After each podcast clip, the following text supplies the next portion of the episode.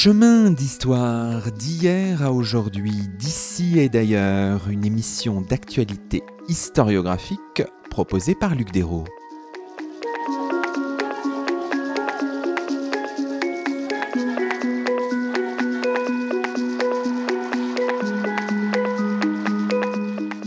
Bonjour à toutes et à tous, c'est le 118e numéro de nos chemins d'histoire, le 37e de la troisième saison, et nous avons la joie d'accueillir à notre micro Claude Calam. Bonjour à vous.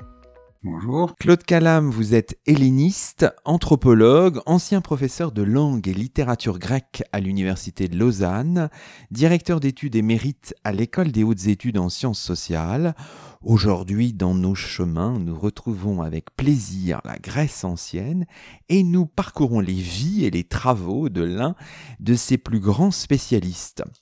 Alors commençons peut-être par une question, euh, une question que j'avais posée aussi à Françoise Frontisy Ducroux hmm. il y a quelques numéros.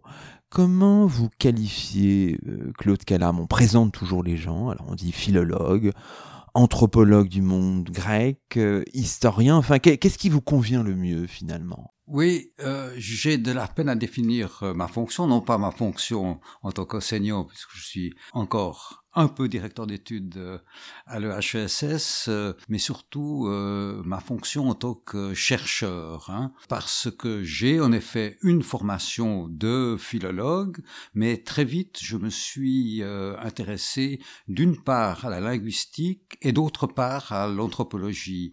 Et ceci évidemment dans le grand mouvement de développement des sciences humaines, ce développement des sciences humaines et sociales d'ailleurs qui a débouché sur la création de l'EHESS Qui était la sixième section de l'école de l'école pratique. Et c'est ce mouvement dans les années 60 qui m'a beaucoup euh, marqué du point de vue de la méthode, de l'approche, etc.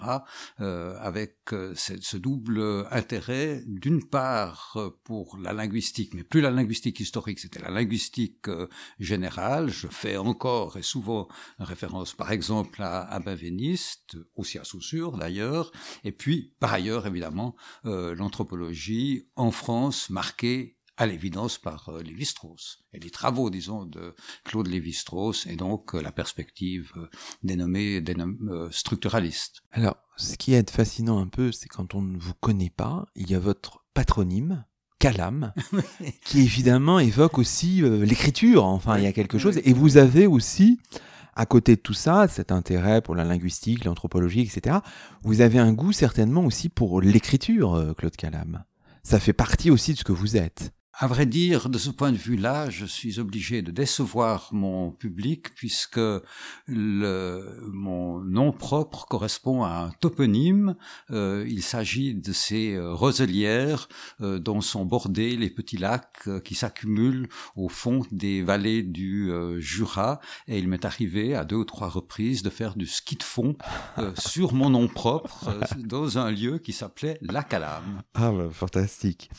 Si on remonte Claude Calam, à vos plus jeunes années, est-ce que vous avez en tête, peut-être pas finalement, un moment où il y a une forme d'appétit pour pour la Grèce ancienne qui s'est euh, ouvert. Est-ce que vous pouvez même le situer ce, ce moment-là? Je dois dire qu'il s'est dessiné d'emblée dans l'enseignement de François Lasserre, qui était un, enseignement marqué euh, d'une part euh, par un calvinisme, un calvinisme extrêmement strict, ne serait-ce que par la discipline qui nous était euh, imposée, non seulement la discipline elle-même, mais la discipline pédagogique qui nous était euh, euh, imposé dans l'apprentissage euh, de la de la langue, mais avec une ouverture sur les manifestations culturelles de la Grèce. Je me rappelle qu'il nous avait proposé après deux ans ou trois ans de faire des, des exposés. J'avais fait notamment un exposé sur le, le, portrait.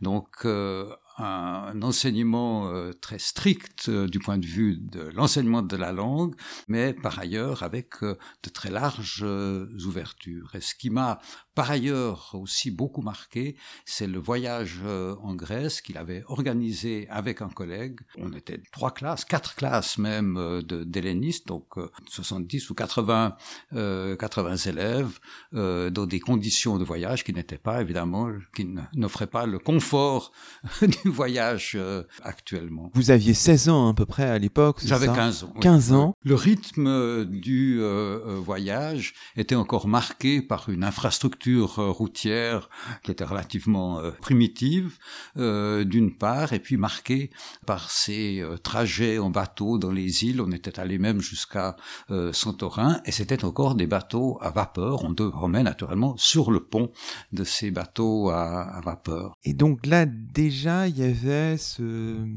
à cette époque-là, dans vos jeunes années, donc on est au collège classique cantonal de Lausanne, qui n'est pas mixte à l'époque, me semble-t-il, évidemment. Et dans ces jeunes années, vous avez un, un goût pour la langue grecque. D'une part pour la langue grecque, mais aussi finalement pour sa culture. Et c'est ah ce qui m'avait frappé euh, dans ce, euh, ce, ce, voyage, c'était le contact avec une autre culture dont je ne, prétendais pas qu'elle était d'ailleurs l'héritière de la Grèce antique. J'avais naturellement été très impressionné par notre entrée euh, dans le Pirée, où la vue sur le Parthénon n'était pas encore masquée par l'affreux gratte-ciel qu'on a construit dans les années 70, euh, sauf erreur, euh, d'une part, mais aussi marqué par la vie euh, du, euh, du, du, du, Pirée. Euh, ça correspondait à ce que je m'imaginais d'un port d'Orient. On, on, déchargeait les bateaux directement sur le quai. Quand on passait dans la rue Éole, on se serait cru dans ce que je m'imaginais être un souk, en tout cas. Et c'était à, la fois cette espèce de, de, de contact et de contact avec une culture autre qui m'avait frappé. C'est cette perspective euh, dans laquelle finalement j'ai par la suite considéré aussi euh, la culture grecque euh, antique. Vous engagez dans des études universitaires à Lausanne des études de langue grecque. Et là, il faut bien expliquer à nos auditeurs que Lausanne a une tradition de longue haleine d'études de la langue grecque. L'université, sous un autre nom, a été fondée en 1537 et Théodore de Bèze, hein, qui est évidemment le disciple fameux et le successeur de, Calvin à Genève, est recteur de la Haute École de Lausanne entre 1552 et 1558. Quand vous étiez étudiant à l'université de Lausanne, il y avait encore cette, euh, pesanteur toute calviniste, si j'ose dire Je l'appellerai pas pesanteur, mais ce que je voulais encore euh, préciser, c'est que l'introduction, la création de l'académie, euh, puisqu'elle s'appelait euh, ainsi à son origine, est due à des circonstances historiques tout à fait particulières. La région de Lausanne ce qui est devenu le canton de Vaud, euh, appartenait, dépendait, disons, des ducs euh, de, de, de, Savoie, et euh, le pays a été pris euh, par les Bernois, par les grandes familles euh, de, de, de, Berne, et ce sont les Bernois qui ont imposé le protestantisme, ce qui a provoqué naturellement, enfin, ils ont institué l'académie et parmi il s'agissait évidemment en particulier euh, de lire l'évangile dans la langue originale, c'est-à-dire en grec, et donc euh, parmi les deux premières chaires euh, créées, il y avait la chaire de, de, de grec, et c'est finalement la chaire que j'ai occupée pendant 20 ans, entre 80 à peu près et 2000. Oui, oui, oui, c'est ça. Et donc, dans vos jeunes années, là, vous disiez non, il n'y avait pas cette pesanteur calviniste, non, c'était... Je n'appellerais pas une, une pesanteur calviniste. Je l'appellerais peut-être une certaine rigueur, rigueur euh, euh, calviniste. Et c'est ce qui m'avait beaucoup euh, frappé quand je suis arrivé à Urbino après ma licence. Ce serait maintenant mon mémoire de, de, de master. J'ai été, j'ai reçu une bourse. Enfin, on m'a proposé une bourse à l'université de d'Urbino. Bruno Gentili venait de créer son centre d'études sur la poésie dite lyrique. Et là, j'ai été confronté à une culture, à une culture universitaire assez assez différente. Hein. Mais je revendique volontiers les, les mérites de l'éducation relativement calviniste que j'avais reçue, ne serait-ce qu'en tant que philologue. Alors, vos maîtres à l'université, alors François Lasserre qui va devenir aussi universitaire, mais d'abord euh, André Rivier. Hein, ce sont vraiment deux noms qui sont, on peut les qualifier ou vous les qualifieriez de, de pour vous? Oui, euh, François Lasserre, d'abord parce que c'est lui qui m'a enseigné le grec euh, au collège, c'est lui qui m'a enseigné à écrire le, grec, mais ça a été évidemment bien au-delà. Et André Rivier, j'ai été fortement marqué par ses cours, notamment par ses cours sur la tragédie. Je me rappelle encore un cours euh, sur euh, Échille, et en particulier sur le, le l'Orestie, que j'avais trouvé tout à fait euh, remarquable et qui a certainement orienté ensuite ma carrière de chercheur. Mais qu'est-ce qu'il y avait de remarquable, Claude Calam? Qu'est-ce que il y avait une façon, c'était, c'était, ça relevait du, du, contenu de la pédagogie? Enfin, qu'est-ce que ça relevait d'une part de la pédagogie, ça, ça tenait aussi à sa manière d'envisager les problèmes et ça euh, euh, tenait euh, en ce qui concerne en particulier ce cours sur Échille, sa manière de nous expliquer ce qu'était la l'action et l'action tragique de ces héros soumis non seulement au pouvoir des dieux, mais soumis à cette force de l'ananke qui correspond évidemment au destin, au destin auquel le héros est soumis. C'est ce qui fait la tragédie. Alors, évidemment, après, dans votre itinéraire, on voit qu'il y a une forme de multiplicité d'expériences, une diversité d'expériences aussi. D'abord, à Hambourg, en 1968, je crois, une collaboration scientifique au Lexikon des Frühgriechischen Epos, hein, sur la recommandation d'André Rivier. Vous étiez finalement euh, à Hambourg au moment des, des événements de 68. Eh Alors, qu'est-ce que ça bouillonnait à Hambourg? Comment comment c'était? Racontez-nous. Les manifestations à Hambourg, euh, c'était le cas naturellement aussi à, à Berlin, euh, ont commencé en mars 68. Et ce qui m'avait beaucoup frappé, je suivais, enfin j'étais là comme Wissenschaftlicher Assistent, donc assistant scientifique, et je rédigeais des articles pour ce lexicomérique mais je suivais euh, un, un, simple auditeur un cours de philosophie, et ce qui m'avait euh, beaucoup frappé, c'est que pendant le cours, les étudiants se levaient et pour demander des comptes au professeur euh, de son, de ses engagements, euh, des engagements évidemment euh, au profit du, du régime pendant le, enfin en 39-45 pendant la période de la de la guerre. Hein. Ah, oui. Et ça, du point de vue oui, de l'attitude politique en général, ça m'a beaucoup, euh, ça m'a beaucoup marqué. Les manifestations, naturellement, elles euh, aussi, mais cette contestation et cette contestation du pouvoir, euh, en l'occurrence le pouvoir euh, universitaire. On parlera évidemment de l'expérience à Urbino qui a commencé un peu avant, qui s'est poursuivie après, mais disons un mot peut-être de la du séjour parisien. Donc vous y êtes vers 1969. Hein, et vous dites, euh, vous avez dit dans, dans, différents entretiens que vous suivez les séminaires de, de Jean-Pierre Vernant, de, que vous rencontrez Marcel Detienne, que vous faites connaissance avec Pierre euh, Vidal-Naquet, mais aussi que vous fréquentez, alors vous dites dans des nuages de fumée et de cigarettes, le séminaire de Grémas, hein, en raison de votre intérêt et c'est ça aussi qui fait votre spécificité pour la, linguistique, hein, laquelle faisait sa mue, avez-vous dit, en analyse des discours et en sémiotique?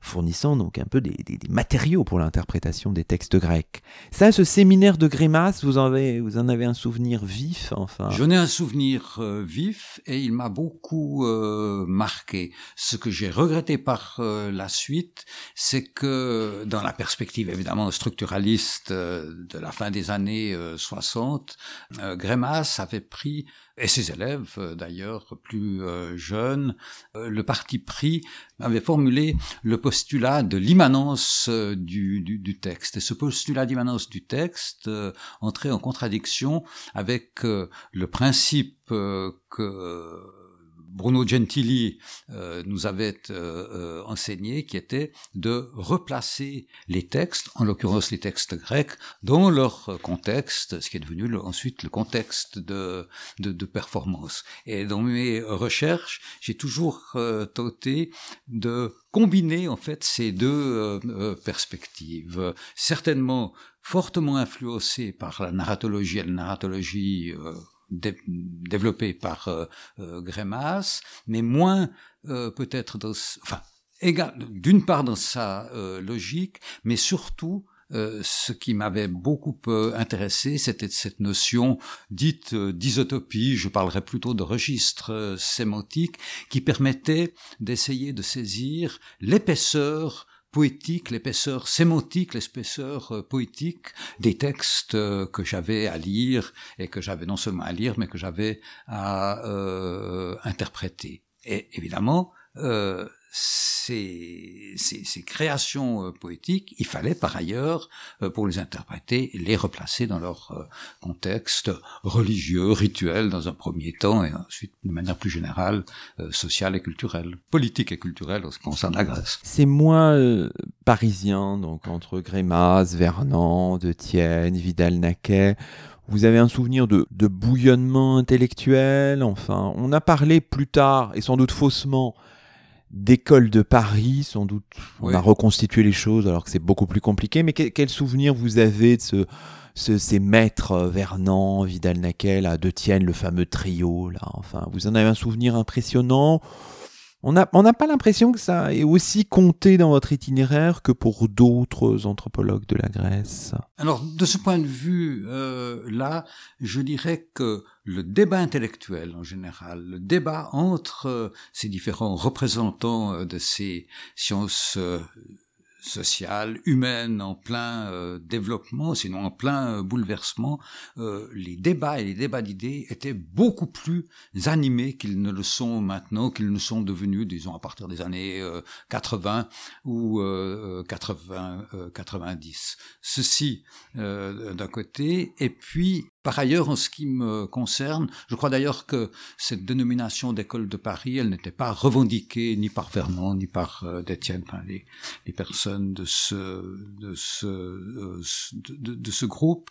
Euh, ce qui me manquait euh, un peu, euh, notamment du côté de, de Vernon, c'était justement cette prise en considération du contexte historique. Hein, et ça, je le retrouvais davantage chez Vidal-Naquet, que chez euh, Vernon, voire chez Détienne, qui dans un premier temps a suivi la méthode euh, structurale euh, élaborée par Lévi-Strauss de manière assez stricte. Hein. On le voit par exemple dans les jardins d'Adonis, qui est tout à fait remarquable par le, les, les, les, textes que d'Étienne a réussi à réunir, a réussi à, faire parler les uns avec euh, euh les autres, euh, mais on a toujours ce schéma structural construit sur des oppositions binaires, et ça c'est un petit peu gênant. Il est d'ailleurs revenu sur cette méthode, et encore à ce propos, ce que je dirais, c'est que l'ouvrage qui m'a le plus marqué, parmi ces représentants dits de l'école de, de l'école dite de, de, de Paris, euh, c'est l'ouvrage sur la métisse. Donc la, la collaboration avec euh, de Vernon avec d'Étienne est tout à fait remarquable. Mmh. Et c'est le livre aussi qui, euh, dans cette perspective structuraliste qui est devenue un peu euh, schématique, disons, est le plus euh, nuancé et le plus riche. Alors, je peux juste ajouter quelque chose à propos de, des séminaires que j'ai suivis pendant cette année euh, parisienne. Euh, un autre séminaire qui m'a beaucoup, dans une direction tout à fait différente, qui m'a, mais qui m'a beaucoup marqué, c'était celui de Georges Devreux en ethno euh, euh, en ethnopsychanalyse. Il faut souligner aussi que bien sûr l'expérience à Urbino est décisive, hein, bien sûr dans votre dans votre itinéraire, dans votre dans votre carrière. Alors, si j'ai bien compris, il y a un premier moment en 67, puis vous y revenez pour plusieurs années de cours, au début des années 70. Tout à fait. Et c'est dès la fin des années 60 donc, que vous rencontrez euh, Bruno Gentili, qui va vous marquer, euh, alors je rappelle pour nos auditeurs, né en 1915, mort presque centenaire, en 2014, très grand helléniste euh, italien et c'est une là aussi c'est un de vos alors je ne sais pas si vous revendiquez ce terme c'est un de vos maîtres aussi Bruno Gentili on peut dire les choses comme ça c'est Bruno Gentili qui en quelque sorte par l'intermédiaire de François Lasserre m'a offert en 67 euh, cette bourse hein, comme très jeune euh, chercheur je n'avais pas encore commencé mon travail de, de, thèse et m'a d'emblée inséré dans son centre de recherche sur la poésie dite lyrique. Et euh, l'enseignement de Bruno Gentili m'a beaucoup marqué, et ceci de deux points de vue. C'est parce que d'une part, je me suis trouvé confronté avec une culture, avec une culture universitaire très différente de la culture universitaire qui avait marqué mes études de, base, mais aussi euh, avec euh, cette perspective très ouverte sur euh, la poésie dite lyrique, la poésie mélique. Je dis la poésie mélique parce que c'est une, si on se réfère à ce concept grec euh, à ce concept indigène en fait de, de, de Mélos, euh, on s'aperçoit que des poèmes tels ceux de Sappho, les poèmes d'Alcée, les poèmes d'Alcman, euh, par évidemment, sont au fait des poèmes qui sont des poèmes chantés sur un accompagnement musical et non seulement des poètes chantés musicaux accompagnés d'une mélodie musicale, mais aussi des poèmes dansés. Et, et cette euh, implication euh, du, du, corps, du, autant du point de vue esthétique que du point de vue de la performance, est absolument euh, essentielle. Et c'est ce que j'ai compris peu à peu dans l'enseignement de Bruno Gentili. Les mots ont beaucoup d'importance. C'est ce que vous disiez là sur la poésie mélique, hein, qui doit plutôt s'appeler ainsi que poésie lyrique. C'est, on le retrouve souvent dans votre art. Hein, c'est un de vos chevaux de bataille. C'est devenu un leitmotiv. voilà.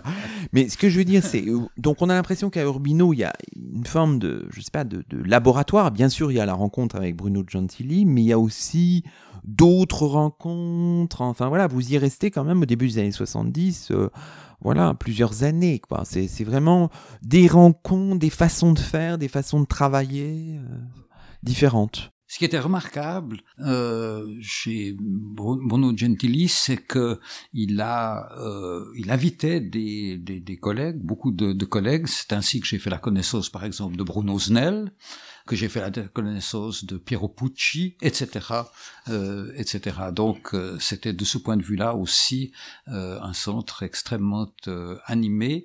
Et Gentili, si par ailleurs il tenait à imposer sa pensée, en revanche, a toujours été, euh, a toujours poussé ses élèves ou ses collaboratrices et ses collaborateurs à publier leurs propres recherches et lui, il nous avait, il nous a fourni aussi les occasions de les publier, ne serait-ce qu'à travers la remarquable revue des Quaderni Rubinati de Cultura Classica qu'il a lui-même fondée. Oui, vous avez publié euh, plusieurs articles. Hein.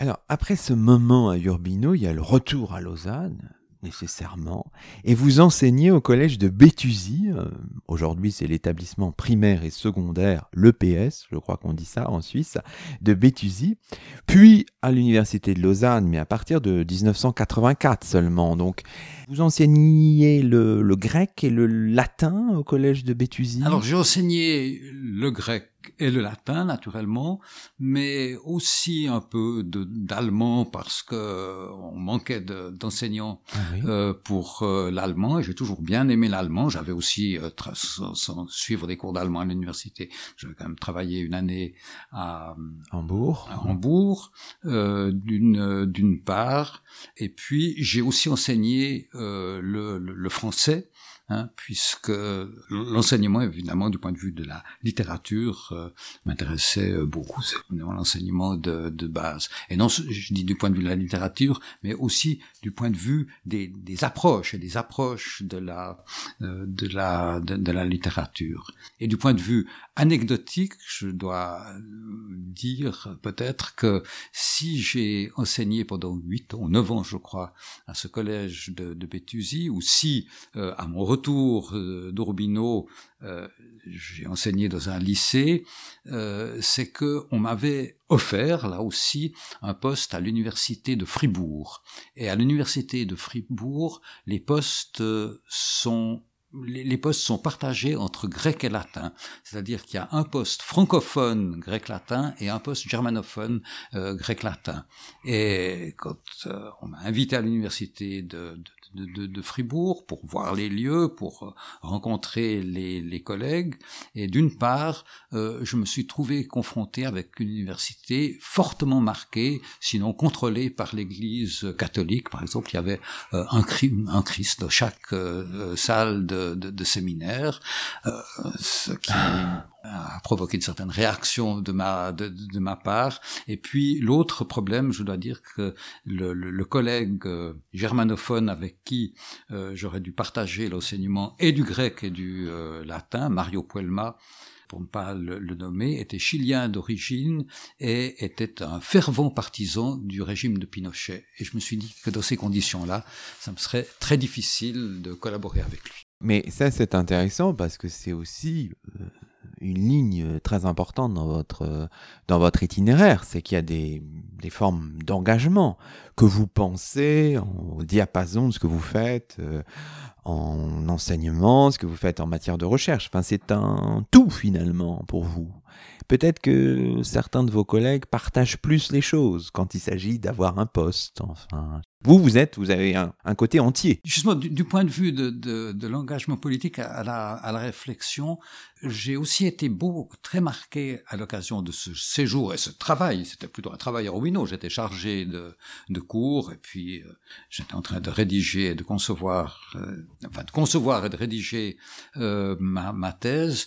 J'ai été aussi beaucoup euh, marqué par les, les, les, luttes et les luttes ouvrières dans ces années 68, 69, etc début des années 70 ont été marqués, notamment euh, euh, à, la Fiat. Je me suis assez rapidement euh, inscrit dans un syndicat, donc le débat politique était évidemment extrêmement vif, avec un certain nombre de, succès d'ailleurs, en passant aux revendications syndicales. À ce moment-là, m'a beaucoup marqué, et c'est ce qui m'a marqué aussi dans mon enseignement et mon enseignement au, lycée.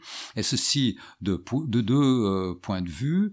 Du point de vue syndical, d'une euh, d'une part, et c'était une époque où euh, on pouvait encore formuler des revendications et même obtenir des revendications comme je sais pas quoi, la diminution du temps de, travail par exemple, et puis par ailleurs à la situation des des élèves et des élèves euh, étrangers, fois des élèves de familles euh, étrangères, euh, à cette époque-là, évidemment, essentiellement les enfants d'immigrés italiens et puis ensuite d'immigrés espagnols et, et, portugais. Dans ces années 70, il y a un moment crucial quand même, c'est la soutenance, c'est la publication de votre thèse. En 1977, Les chœurs de jeunes filles en Grèce archaïque, deux volumes, le deuxième volume étant le commentaire ordonné de deux poèmes fragmentaires du poète spartiate, on en a parlé tout à l'heure, Alcman, du 7e siècle, et le premier volume présentant une étude complète visant à remettre en contexte les poèmes en question des chœurs de jeunes filles dans la Grèce archaïque et classique. Vous avez un souvenir précis de cette soutenance? Enfin, c'est toujours, on dit toujours la soutenance, c'est un moment important. Est-ce que vous, c'était un moment important? Comment ça se passe euh, une soutenance à l'université de Lausanne euh, J'ai un souvenir tout à fait précis, c'est que trois de mes élèves qui avaient 12, 13 ans, je, je pense, au collège, ont, euh, ont assisté à la, à, la, à la soutenance, mais quand j'avais parlé, que, que j'ai euh, fait l'exposé, l'exposé introductif hein, qu'on vous demande dans n'importe quelle euh, euh, soutenance, ils ont quitté la salle en venant me serrer la main comme exactement comme en classe avec leur sac de avec leur, leur sac de d'école. De, et alors, c'est quand même intéressant aussi à propos de cette euh, soutenance, j'avais un jury qui était réduit euh, à la présence de François Lasserre et Bruno Gentili. Euh, François Lasserre qui succédait à André Rivier, euh, avec lequel j'avais préparé ma, thèse, mais qui est décédé euh, entre-temps, il a eu des problèmes, euh, des, problèmes cardiaques. Et je savais très bien que la, François Lasserre ne partageait pas la perspective anthropologique, euh, dans le sens d'une anthropologie plus ou moins structurale que je développais ou sur lequel était fondé euh, ce travail. Mais je dois dire qu'il a absolument respecté ma perspective. Il a absolument pas attaqué de ce point de vue-là. Gentili, évidemment, il était beaucoup plus euh, favorable. Mais j'ajoute encore, tient aussi de, de, de l'anecdote, euh, que j'aurais souhaité que Jean-Pierre Vernon appartienne au, au, jury, fasse partie du, euh, du, du jury. Euh, je lui avais demandé, j'avais eu son acquiescement naturellement, euh, mais ça, alors c'était trop pour euh, François Lasserre, et non. Ah, la, la, réponse avait été tout à fait et de manière décidée négative. Alors, vous l'avez dit à l'instant, euh, l'approche que vous avez dans ce, dans ce travail, qui, je le dis pour nos auditeurs, a été réédité pour partie en 2019 hein, aux, belles lettres. L'approche que vous aviez, c'est un comparatisme anthropologique d'inspiration structuraliste qui s'oppose, avez-vous dit aussi dans, dans des entretiens avec des collègues, à une perspective plus historico-religieuse qui serait par exemple celle d'Angelo Brelic. Il y a, y a vraiment là, vous, vous marquez un peu, méthodologiquement, ça, évidemment, c'est très important, votre démarche, quoi. Et ça va, vous allez euh, la poursuivre, cette démarche, euh, pendant des années, d'une certaine manière, il y aura des prolongations. Est-ce qu'on peut dire que votre thésée, l'imaginaire euh, athénien, les gens des cultes en Grèce classique, dont la première édition date de 1990, c'est encore, euh, je veux dire, euh, est dans l'esprit de ce, ce, ce, premier travail sur Tout le cœur de jeune fille? Euh, Dans mon attention, l'ouvrage sur Thésée, Thésée et l'imaginaire athénien, représente le, le pendant masculin du de, de, de l'ouvrage sur les cœurs de sur les cœurs de, de jeunes filles. Oui, d'accord. Ouais, ça, et ça s'inscrit euh, dans une perspective et dans une perspective de, de comparaison. À ce moment-là, de comparaison en synchronie, euh, à l'évidence, euh, alors que la perspective développée par Angelo Brejlic dans Paides et, et, et Parthenoi. Lui s'intéressait et aux jeunes filles et aux jeunes gens, et comme vous l'avez dit, d'ordre historique historico-religieuse. Vous avez travaillé, il faut peut-être nous l'expliquer, l'expliquer à nos auditeurs, cette idée du, du, triangle comparatif en travaillant sur les notions de mythe euh, ou de rite d'initiation tribale. Est-ce que vous pourriez un peu nous, nous expliquer ça en quelques mots? L'idée du triangle comparatif, elle est venue euh, beaucoup plus euh, tard, je dois dire. J'ai été passablement influencé par mon intégration au séminaire que dirigeait, qu'animait euh, Florence Dupont euh, dans les années de, au début des années de, fin des années 90 euh, et à peine élue à l'EHESS, elle m'a proposé de m'y associer. C'est un séminaire qui s'appelait euh, Antiquité au présent. C'est le présent qui m'importe euh, ici. C'est devenu ensuite le séminaire ATE, le séminaire Antiquité, territoire des, des écarts. Et ce qui s'est dessiné à l'occasion de nos échanges dans ce séminaire et du point de vue de la méthode, euh, c'est une approche anthropologique euh, de l'Antiquité, une approche anthropologique qui exige de notre part une espèce de décentrement. En fait, on, on considère la culture, les manifestations de la culture grecque, de même que les manifestations de la culture romaine, comme celles d'une culture différente, d'une culture autre, comparable dans un cheminement ethnopoétique avec euh, celle d'autres cultures, disons, appelons-les d'autres cultures euh, euh, traditionnelles, mais ce regard et ce regard décentré sur une autre culture, en reflet, doit impliquer un regard en retour et un regard critique aussi, un regard décentré et donc un regard critique sur notre propre culture. Et euh, dans le domaine de la recherche, simplement sur notre propre point de vue, avec une réflexion euh, sur ces notions, par exemple le, le, le mythe, qui correspondent simplement euh, à des notions opératoires, enfin à des notions qui sont des notions évidemment instrumentales qu'il faut bien se garder d'essentialiser, et qui sont aussi euh, relatives parce que ces notions change elle-même avec le contexte euh, culturel, avec le contexte d'ailleurs d'abord universitaire et ensuite le contexte culturel dans lequel nous-mêmes nous sommes euh, insérés et dont nous-mêmes nous dépendons. Dans la, construction intellectuelle, enfin notionnelle des choses, votre expérience, si on revient un petit peu en arrière, en Papouasie, Nouvelle-Guinée, à l'hiver 80 82, elle a été aussi fondamentale, importante pour manipuler notamment cette idée, c'est de pour travailler les rites d'initiation tribale, par exemple.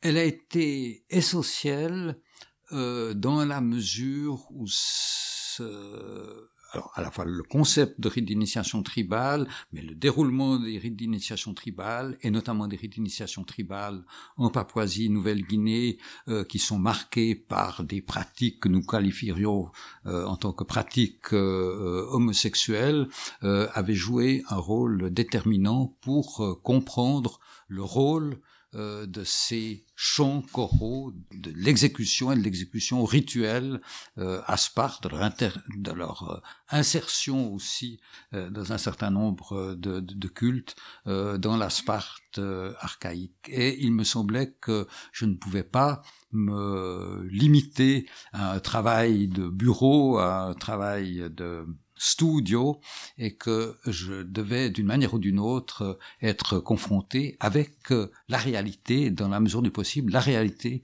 euh, rituelle qui avait euh, plus qu'inspiré, qui avait été l'un des points d'appui, disons, de ma recherche sur les, les corps de jeunes filles. Et c'est à l'occasion de la de ma recherche euh, sur Thésée et l'imaginaire euh, athénien que j'ai pu obtenir un congé du lycée auquel, dans lequel j'enseignais et une bourse qui m'a notamment permis de faire un séjour un séjour ethnographique mais un séjour ethnographique tout à fait limité je pourrais pas l'appeler un séjour enfin au moins un séjour auprès des Yatmuls en Papouasie-Nouvelle-Guinée. Quand on voit cet itinéraire qu'on a déroulé depuis les jeunes années, on voit que vous intéressez à plein de choses, une immense curiosité, enfin je sais pas, quelque chose de, multi ou de transdisciplinaire, enfin impressionnant, des formes d'engagement aussi.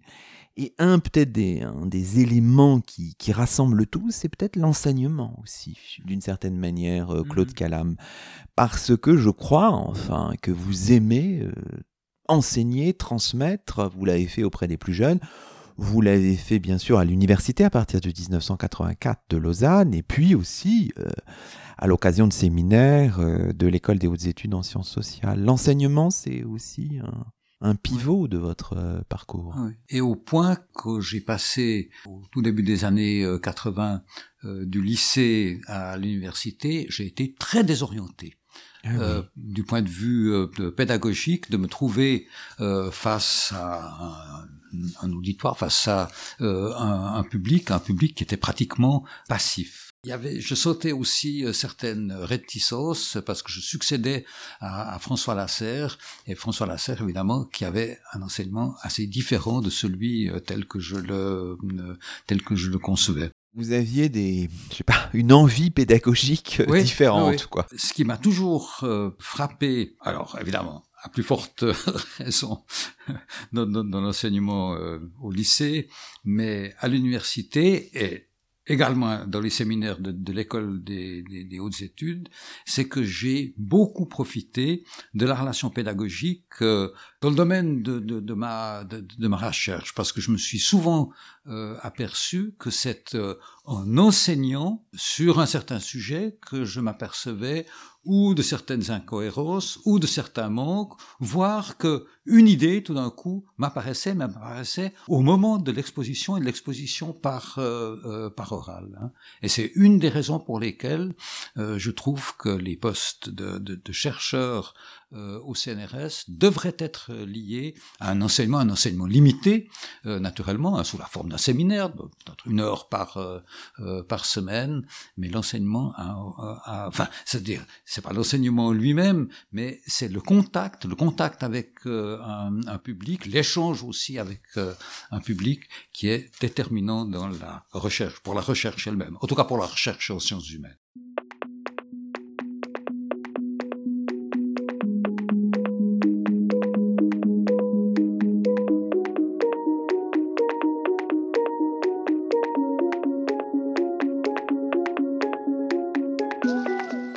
Vous écoutez Chemin d'Histoire, une émission d'actualité historiographique. Aujourd'hui, Luc Desros s'entretient avec Claude Calam, helléniste, anthropologue, ancien professeur de langue et de littérature grecque à l'Université de Lausanne, directeur d'études émérite à l'École des hautes études en sciences sociales.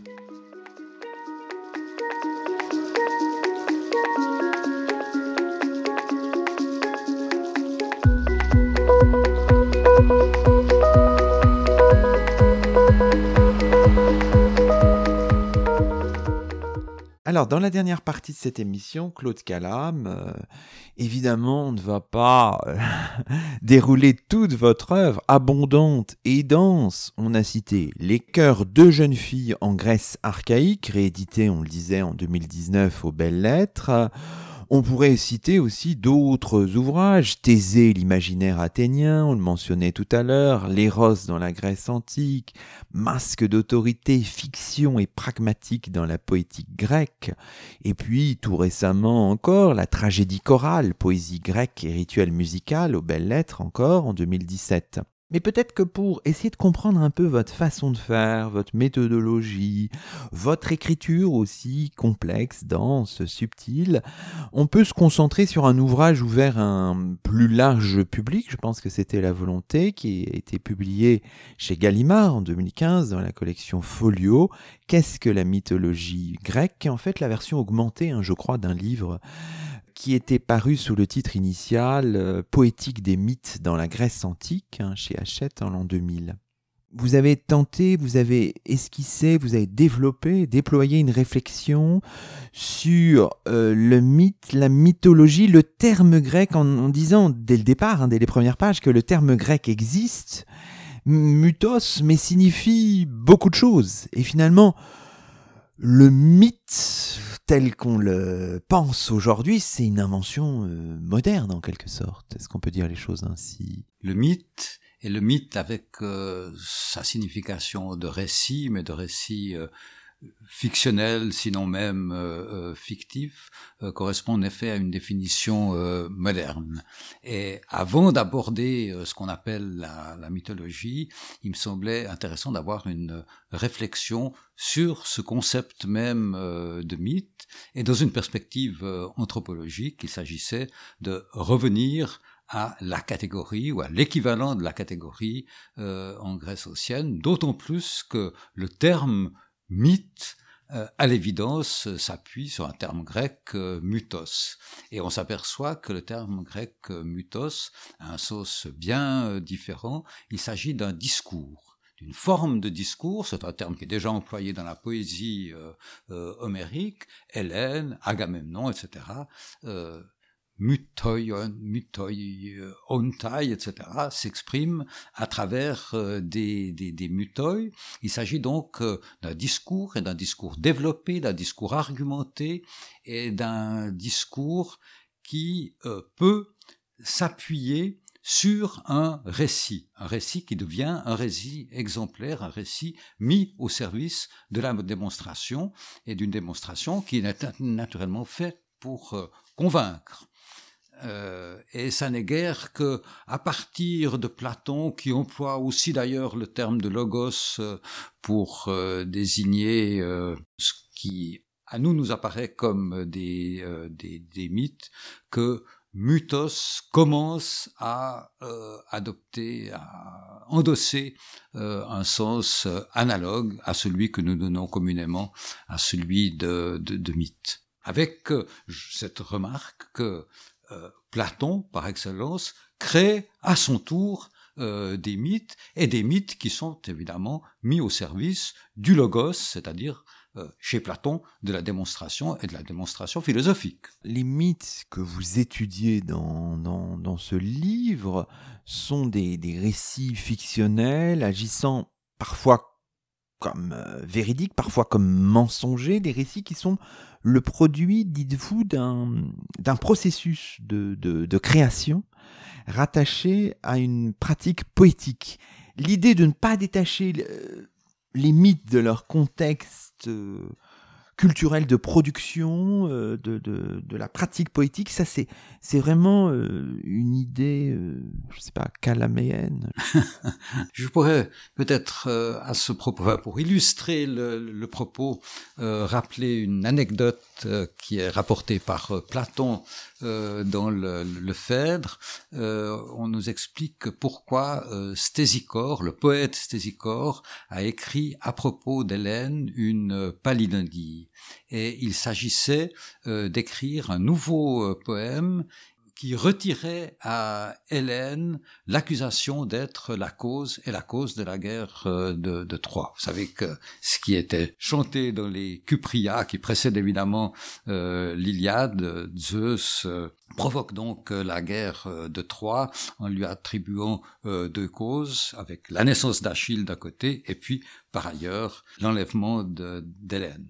Quoi qu'il en soit, pour éviter d'être euh, aveuglé comme l'a été euh, Homère, euh, compose un nouveau poème et dans ce poème, il raconte, il crée une nouvelle version de l'enlèvement d'Hélène.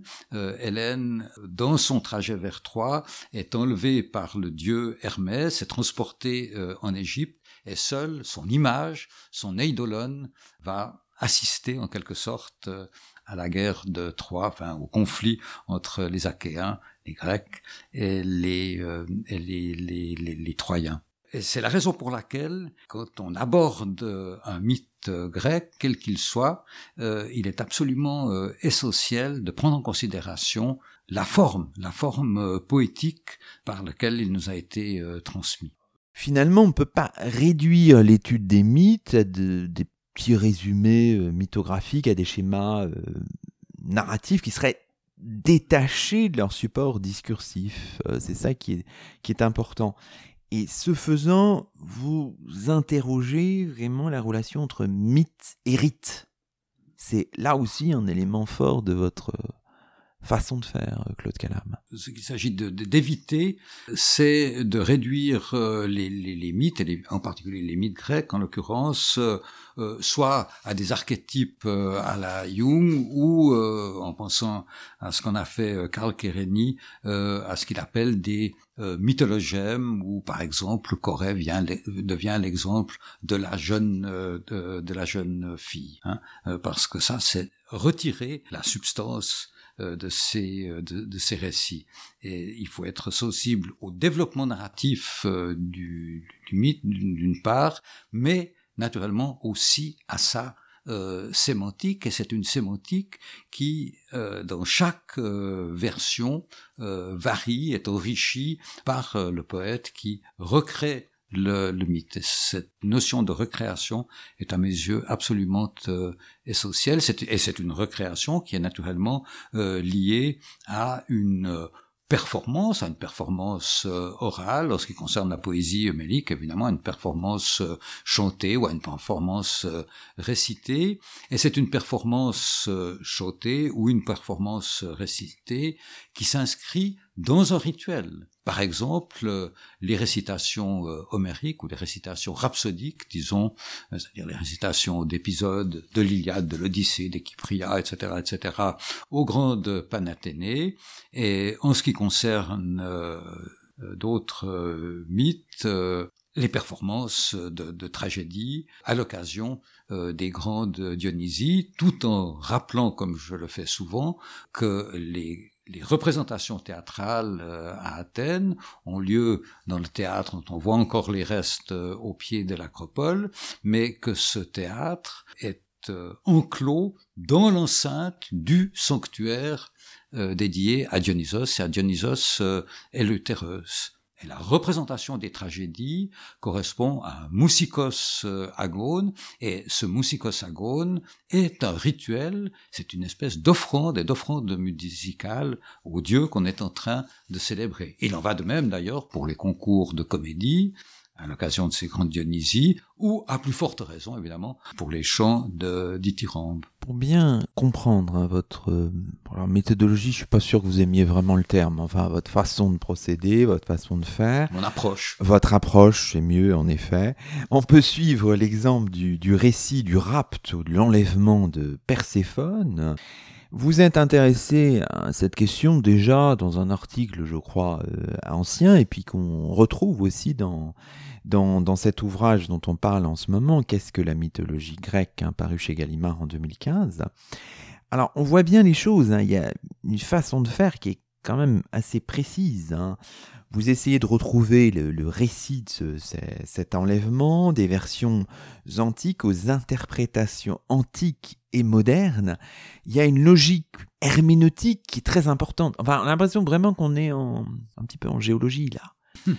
Les strates se succèdent et vous faites ce travail, le travail herméneutique pour comprendre les mythes, euh, Claude Calam est fondamental aussi. Oui, et ce qui m'a intéressé en particulier en ce qui concerne euh, Déméter et sa relation avec sa fille euh, euh, Perséphone, euh, c'est que cette relation, elle nous est connue par un texte en particulier qui est l'hymne numérique. L'hymne numérique à Déméter, et ce qui m'a en particulier intéressé du point de vue de cette relation entre mythe et rituel, c'est que ce long développement, long développement narratif, hein, c'est plus de 400 vers, débouche sur l'institution, et l'institution par Déméter elle-même, des mystères, des mystères d'Éleusis qui lui sont consacrés. Il y a donc une perspective étiologique qui traverse euh, ce long récit, qui était un, récit euh, choté, un récit donc euh, rédigé en diction et en diction épique, ou en diction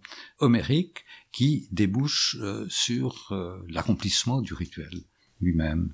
En précisant encore que ces hymnes homériques étaient au général chotés au début euh, des concours euh, de rhapsode, des concours d'Aède d'abord, et des concours de rhapsode, tels ceux euh, qui marquaient, par exemple, la célébration des grandes Panathénées. Là aussi, on rejoint le, le, rituel. Pour comprendre tout ça, cette dimension étiologique du poème, en lien avec l'institution des mystères d'Éleusis, il est de bonne méthode, enfin de, de procéder ainsi, c'est-à-dire de commencer par cette espèce d'herméneutique du texte. Et de ce point de vue-là, du point de vue du développement même euh, du texte, et donc du développement en ce qui concerne euh, l'hymne America Déméter de la narration, qui est la narration du, de l'enlèvement de sa fille Perséphone, de sa fille euh, Corée, là j'ai été très marqué, je reste encore marqué par l'enseignement de Grémas,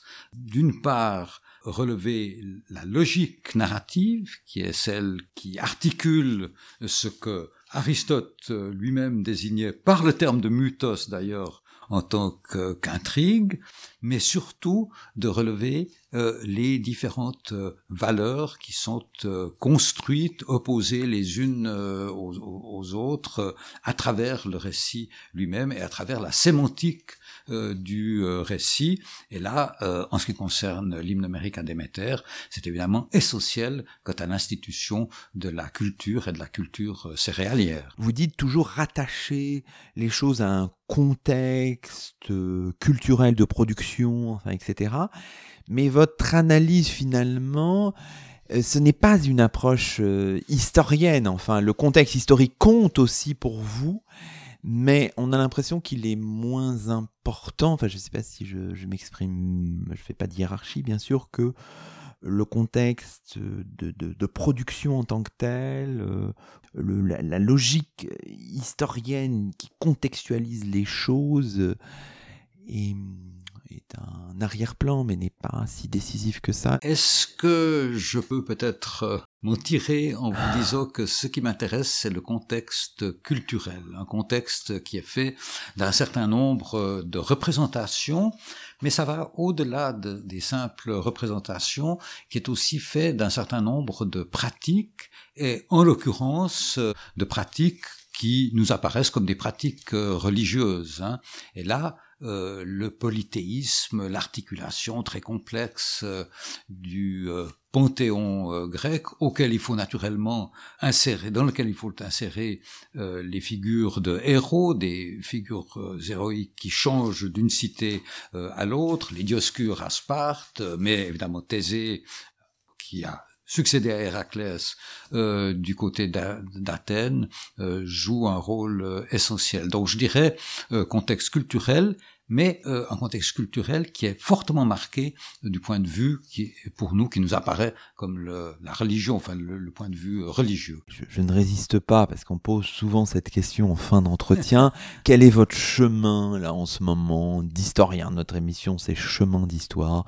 Quel est votre chemin? Je dis que la métaphore du chemin doit certainement compter aussi pour vous parce que je sais que pour vous, j'ai cru comprendre que pour vous, la montagne et ses chemins sont importants. Mais quel est votre chemin d'historien en ce moment? Sur quoi travaillez-vous? J'ai plusieurs projets ah, encore bah en cours, mais essentiellement euh, deux, euh, deux projets. J'aimerais réunir euh, et réarticulé en un volume euh, avec différents euh, chapitres, euh, différentes études que j'ai faites sur l'orphisme et sur la figure d'Orphée, sur la poésie, pardon, sur la poésie orphique et la poésie orphique classique, partagée entre la voix d'Orphée d'une part, mais aussi des pratiques d'écriture et des pratiques d'écriture dont le papyrus d'Hervénie est pour nous le, le témoignage. C'est un des, des, des, projets, une des directions encore de, de recherche. Et puis l'autre direction des, de, de, recherche, euh, ça nous confronte de nouveau au, au présent.